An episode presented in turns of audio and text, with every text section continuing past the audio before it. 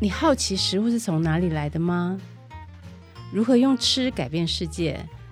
来听上下游新闻就对了。从泥土到海洋，都是我们的调查现场。欢迎收听食农搜查线。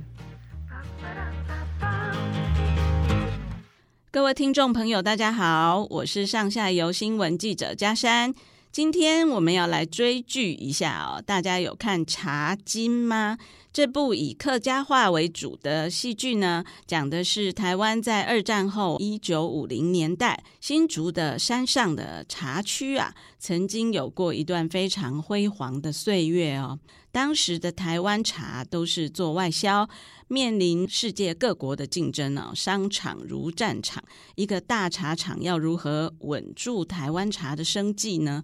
剧情高潮起伏，非常好看哦。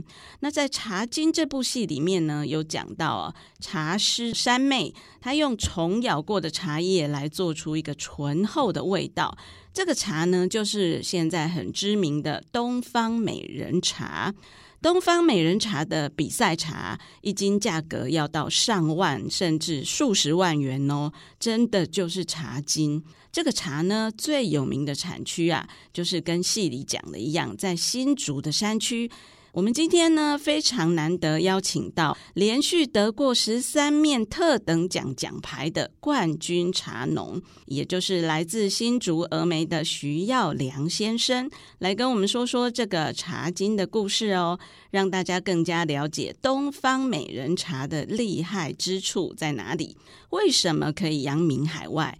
我们来欢迎徐耀良徐大哥。听众朋友，大家好，我是徐耀良。一般呢，我们讲到乌龙茶，大家比较直觉想到是梨山或阿里山嘛，哈。原来新竹呢也出产很特别的白毫乌龙哦，也就是东方美人茶。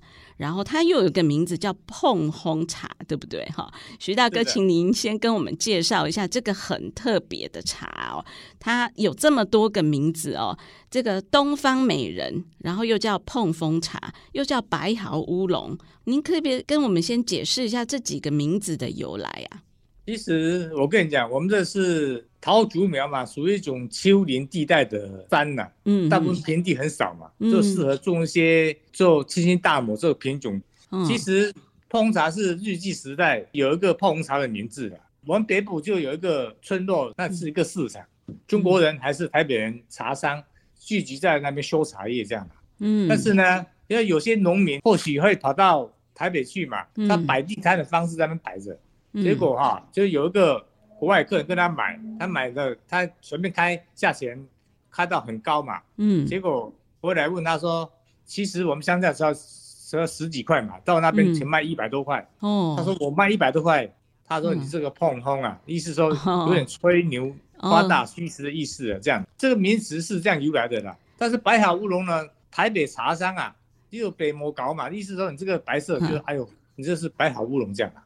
哦，是因为那个茶叶有白白的毛，对对对对，绒毛白色的，好茶才有这样的。哦，好茶，五色茶本来就是小绿叶蝉要叮食过很严重的，而且又成熟所用工艺好的方式把它制造出来的。那个五色茶就非常的明显，那个蜜香啊，花果蜜香非常的很很明显的。哦，您是说有一种虫叫做小绿叶？那个小绿叶蝉对。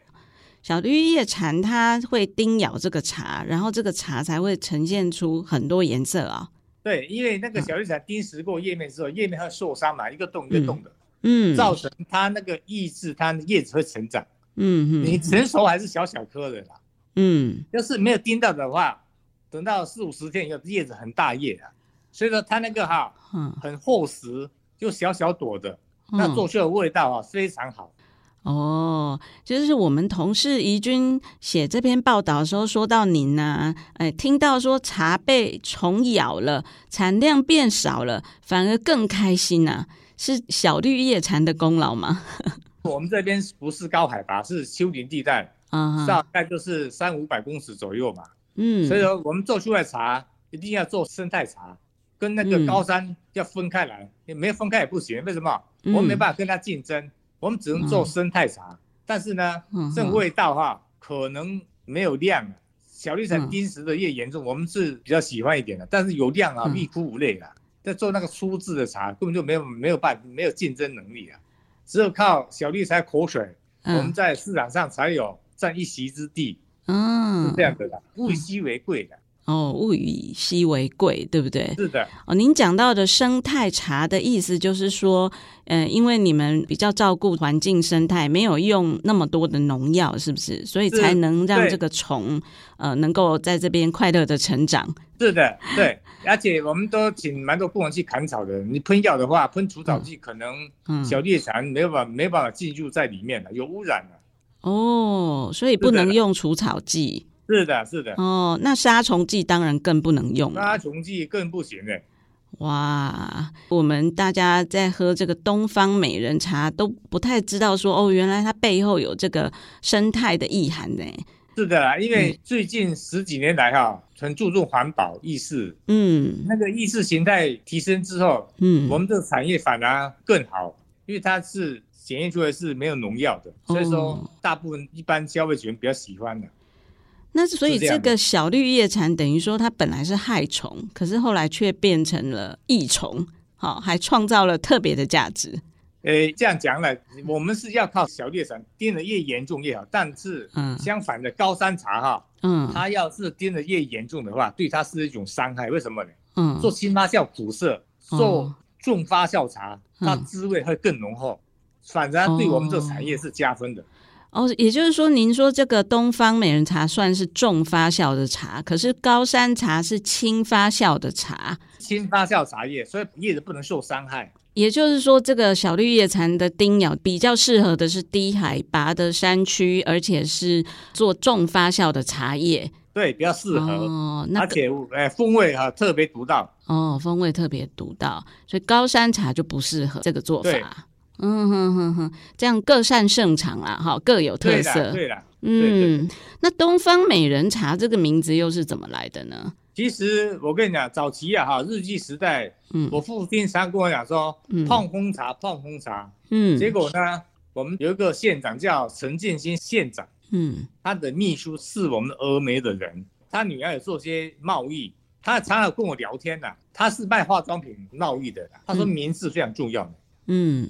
你泡红茶，嗯，他说你这个名词啊，哈，嗯，可能在国际上哈有点畏惧。为什么？泡红茶的意思，哦，就是起来就不好，吹牛的意思嘛，对不对？解释也不好听呐。啊，是。其实后来呢，他找我们茶叶文献里面，嗯，早期一百六十几年，我们台湾的茶就有外销到欧洲去了，像英国都有在卖啊。嗯哼。啊，卖去的时候也是也有很多这个小小朵的，嗯。做这是皇室里面在喝的红茶，就是一般人在喝的，嗯，所以说他找到文献，英皇里面泡出来，哦，这个东方人做茶看起来又很美哦，白白又有五色茶，很很漂亮，嗯嗯，啊，冲下去要跳舞，或他们英国女皇也说这个是嗯东方人做茶很美，就东方美人茶。我们这个新竹县的秘书是我们峨眉人呢，他很希望把我们地方的产业带到国际上去。所以说他是作者吧，我是觉得，嗯，也是很感谢他的 这个名字啊哈，到现在可能四十年了。以前都是客家人的茶，闽南人不喝啊。嗯，桃竹苗客家人移民到高雄，大部分都台北比较多啦。嗯，苗栗以北人在喝的茶，我们做也是做点工钱的。只是最近十几年的环保意识抬头之后呢，我们的产业蓬勃发展。为什么？没有农药啊，大家喜欢喝这种茶叶，对。慢慢发展起来，对国外像日本，他们都很喜欢。嗯，现在甚至茶文化里面都有在交流嘛，像中国还有韩国。嗯。我们也卖蛮多过去那边的，他们也蛮喜欢的。嗯。哦，也就是说呢，很久以前呢，这个东方美人茶就已经有进贡到英国的皇室，已经有在喝了哦，哈。然后他们喝了以后，又觉得哇，这个茶真的很棒，很像一个美人在杯子里面跳舞嘛。所以就有了这样子的称呼哦。那县府的秘书去把这一段历史给挖出来，然后重新帮这个碰烘茶命名成这个东方美人茶。是的，是的，哦、整个这个气质就不一样了哈，高档起来了。对了，坦白讲，对我们产业是很大加分的。是是，你单单听到这个名字啊，你就喜欢来尝试一下什么叫东方美人茶了。嗯，对啊，真的。那它是不是还有一个叫做卓岩茶，就是还是岩仔茶？这个我念国语怪怪的，应该是你念客语。我跟你讲哈，卓岩这个名字，嗯，闽南闽南人叫岩阿德，客家人叫 c h o k 岩，岩就是盐，就是。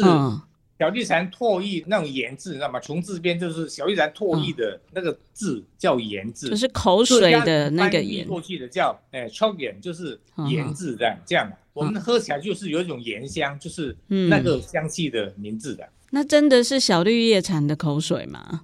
是的，经过以后产生裂变，造成茶叶有点受伤嘛。嗯、它那个变成蛋白质之后，嗯，所发出来这股味道。哦。因为我看过一个说法，他说是因为茶树它被叮咬以后，它会自己有一个防御的物质跑出来。对，是防御也是对的，但是讲法很多种的。哦、但是它过滤进去里面，它产生一种蛋白质之后呢，嗯，就会有发出这一股味道。哦，那这个味道是一种好像蜂蜜的味道，是不是？对，卓岩香，嗯、而且带蜂蜜又带花香，这个真的很特别嘞，有蜂蜜香又有花果香哦。那这个东方美人茶，它是不是在制作上面也要特别的注意？就是就是你们在制作上面有没有呃一些特别的手法，一定要遵守的，才能做出这个高品质的东方美人茶呢？其实每一个做茶叶，大部分公式都大同小异的，但是每一个师傅做茶还是有点差异。第一个抢手，第二个设备，第三个每个人的手气搅拌的手气不一样。嗯啊，还有每个人的观念也有不太一样，但是，嗯像我来讲哈，机器做的也有做过了，手气做过了也有做过了，但是，最终啊，我祖先留下的口诀就是头水二香三外观的，按照这个方式去生产，结果客人非常喜欢的。头水二香。三就是外观就意思了，我这客家话翻译过来，磨水意思说你泡个茶汤的滋味跟口感是摆在第一啊。哦，第二呢才讲香气，第三呢就是外观就是好包装这样，第三个吗？就是这样的。嗯哼哼哼，所以口感是最重要的。对对，滋味摆在前面。嗯，是，然后香气第二，第三才是外观。哈，是的。嗯，那听说您就是有很坚持，一定要用手工去浪茶，是吗？呃，是的，因为怎样知道吗？嗯、因为我们本身就是有开店门市嘛，嗯，就直接跟消费群有直接在沟通过，嗯哼，但是我有机器生产过的，也有也有去手去搅拌过的，嗯，最终就是我祖先留下来的那那种那种方公式啊，嗯，我们去揣揣摩领悟之后，做的功法比以前更细。所以说，消费群还是用手工制造的方式，他比较喜欢的，滋味比较浓厚一点。嗯、那那个采收的时候，是不是也一定要用人工？因为我知道有机器采收茶叶了啊。对，因为我们东方梅茶绝对是要用手工的。为什么？机机械生产是早期是叫翻装，没有什么着眼，就是翻装嘛，就是说它叶子比较大，嗯、虽然是有小叶蝉，嗯，那些都是翻装，就是。机器生产的都是外销用的，大部分。嗯嗯。嗯，后来我们因为台湾经济越来越好，政府每一个单位也是有在辅导，慢慢提升我们的生产品质。嗯。但是我们就采一心两叶。哦，就是一定要采那个有虫咬过的一心两叶，机器没有办法辨认这个东西嘛，一定要人去采。是的，没办法。我跟你讲，一般来讲，一棵树里面。我是分两次到三次的，哦、你分一次采也可以的，嗯，但是一次采的是公孙叶太多，造成茶叶的滋味口感通通都画上一个问号。嗯、我们大部分都是分两次到三次的，嗯嗯嗯，第一次就是从没有盯到的，先长起来，长比较快，把它摘掉，那个品质比较差一点。嗯，第二次就是中等的成熟度，它味道适中，第三次就更好。叮的更严重的，那长小小朵的，那个很难摘的，才有办法掌握我们的品质的。哦，原来是这样，所以真的蛮搞刚的哈。对，就、是靠人工很难呐、那东方美人茶它其实就是一种乌龙茶，对不对？可是它颜色又好像很深，比较像红茶，所以这是跟它发酵程度有关系吗？我们这个是部分发酵茶，跟红茶又不一样哦。嗯、红茶它一般是没有搅拌的，就是晾干之后直接揉到九十几趴到一百趴的发酵度。嗯，但是我们是用手去搅拌的。嗯，搅拌发酵到大概就是七十趴、七十五趴左右。嗯，那个味道风味比较有层次感，哦、所以说那个做法是不一样的。也就是红茶的发酵程度是比较深的。比较深的哦，然后乌龙茶发酵程度是呃不太一样，比较浅。高山茶的包种乌龙茶发酵程度大概就是二十趴左右了。哦，包种只有二十趴，二十趴。哦，东方美茶就大概发了七十五趴左右。就是乌龙茶有分很多种，也有比较浅的，也有比较深的发酵。啊对对对，哦，了解。所以这个东方美人茶算是发酵程度比较高的一个乌龙茶，所以它的层次也非常的丰富哈，又有一点清香，可是也有这种很醇厚的口感，对不对？是的，因为这种发酵程度是刚刚好，老少咸宜啊。听说啊，您的茶厂常常有外国人来观摩学习哦，所以您的茶现在也有在做外销是吗？其他的国家的人到底对这个茶的评价是怎么样的？其实我来这边开店的，这样十九年了。嗯，一般来讲哈，当初就是就茶改长会带一些日本人来这边连续做三年，嗯，制茶体验了，交流了，嗯哼。但是我们农民就是老实一点，讲白一点，就是说那心态的出发点就是以国民外交，就是交朋友这样。嗯，意思说嘿交朋友。也没有什么其他的想法，嗯，很单纯的，就是说交流啦，互相接受一下，就是做茶就教他们做东方美人茶的。其实，嗯，他们会做也没有关系，回去他们地形地物气候都不一样，嗯，做出来味道不一样啊。哦，后来就是韩国跟台湾的茶艺茶道老师来这边制茶体验嘛，嗯，对，慢慢的。把这个风气会带到市场里面去，嗯，包括国外的交流、嗯、中国交流、韩国交流、嗯、日本交流，嗯，会提到东方美茶这个产品，嗯，对我们这个产业也是加分很大的帮助。坦白讲，嗯嗯嗯，对这个文化哈、哦、传承出去之后，把整个产业都带动起来。哦，那您就是不怕外传就对了，非常慷慨的分享。对的对的，一五二十我们都是不会。误人子弟了，是希望越多人来认识这个茶越好啦。哦，对啊，像我们茶改厂带一些农民学院高三的年轻一代，在百大青年，嗯，农民都来这边教学呀、啊，连续两年，我我也是很坦白的跟他们讲，都没关系，讲一些新的以前人的观念，不要丢掉。是是，现在的人的想法跟以前人的想法是完全不一样。就不一样了哈，对，嗯，但是不能丢掉以前人的东西了，嗯嗯，这样没有根就不行了。还有一个名言，我祖父啊传给我爸爸，我爸爸又跟我讲的话，他说啊哈，茶叶啊叫茶金呐，又叫茶土啊，嗯，他说啊哈，你茶叶没有做好，嗯，你的茶叶就卖不出去，嗯，你要是做的很好的话就很好卖。为什么叫茶金呢？做成功很好的茶卖很有钱。嗯，你要是做不好的茶，又做失败的茶，嗯，做不好喝的茶，嗯，那茶啊，人就不喝呢。以前人他不喝呢，他说啊，讲客家话哈，煮不些给我们些的，反正的茶卖不出，就是意思说，嗯，你的茶就卖不出去的，鱼不吃，狗不吃，嗯，那人就不喜欢喝，你你的茶怎么办啊？嗯，他说意思说你就卖不出去了，所以说茶金跟茶土就是天跟地这样。那是我祖先留下口诀的，意思是说，嗯，绝对一定要好好把才把它做完成，品质还是摆在第一啊。哇，所以这个祖先的训示，您一直都放在心里哦。但现在是不是也面临很多挑战呢？因为我看这个气候变迁啊，对于所有的农民其实都是很头痛的问题哦。还有怎么卖也是一个问题哦。您这边的观察是怎么样呢？现在我们农民真的是最近几年，不是我们桃竹苗，包括我听到的所有的高山的乌龙茶的年轻朋友会来这边找我们聊天嘛，哈，嗯，他也要提起说他们的产业，嗯，但是呢，我们这边产业呢也是个问题，因为现在气候异常哈，忽冷忽热，尤其是夏天啊，一下很热，嗯，连续给你三天南风嘛，我们因为要做茶的时候，现在的节气都提早了，嗯，那个热度啊，像春茶都提早修剪了。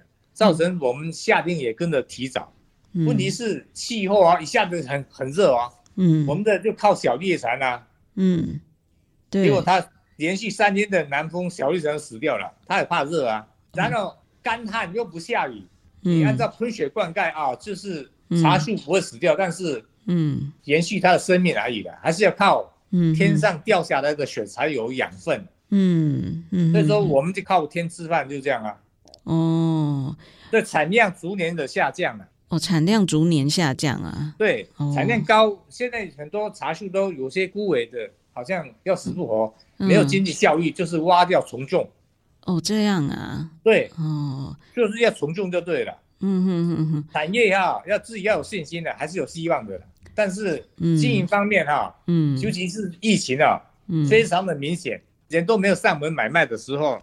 也没有泡茶，那、哦、怎么办？我请问你，真的就没有人敢来泡茶了哦。平常应该是每天都有人来泡茶的，对不对？对的，对，嗯。还有呢，对了，这就，呃，年轻人回来接的时候，还是嗯，有有有有有，还是有他的观念的。嗯，前几年是在网络来讲还不会赚钱的，嗯，只有这两年疫情啊，都集中到网到那边，对，网络订购。还算不错哦，哎，对对对，所以也是另外一个机会又跑出来，对对，另外一个机会又跑出来的。也就是说，您的儿子回来接班了，对不对？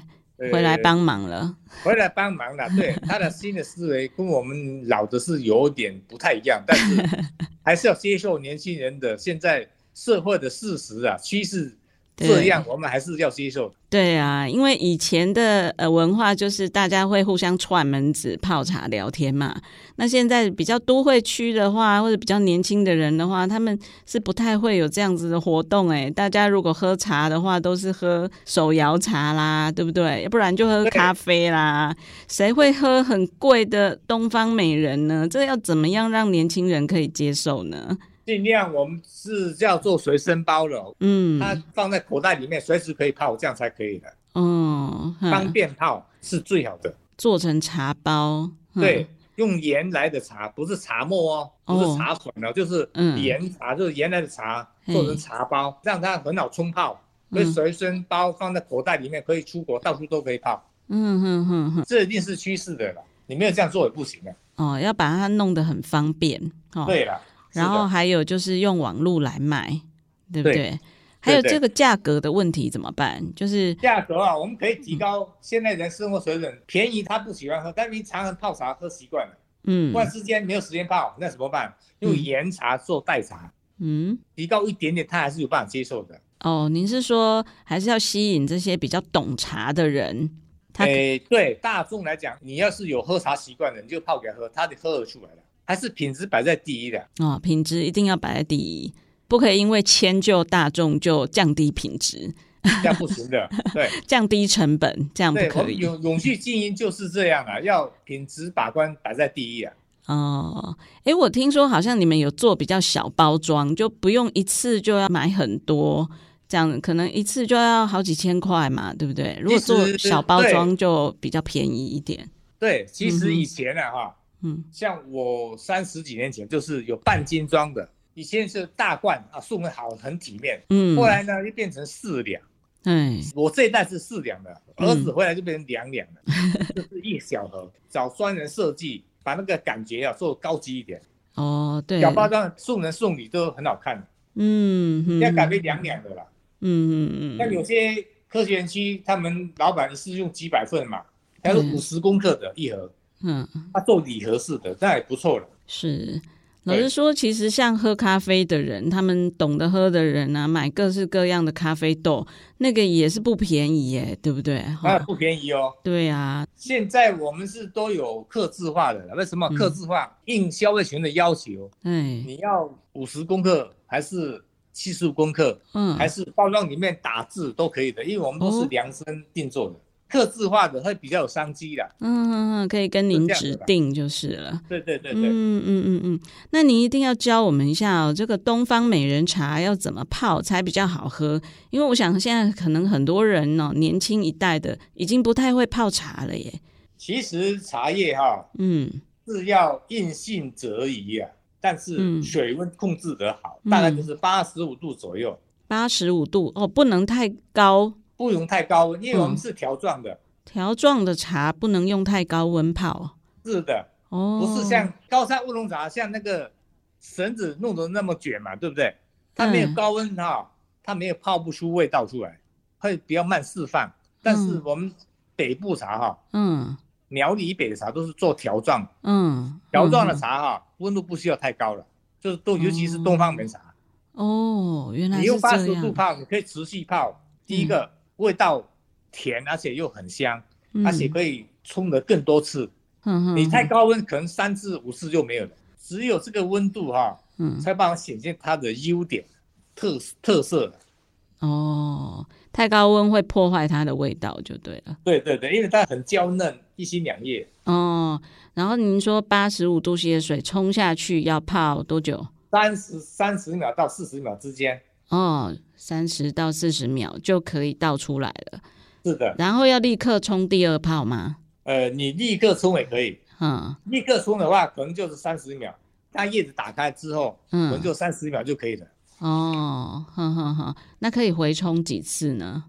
可以七八次、十次都可以。这么多次啊？哎，因为所以我们做茶是用手去搅拌的，用手工做的，所以说滋味比较浓，比较耐泡一点。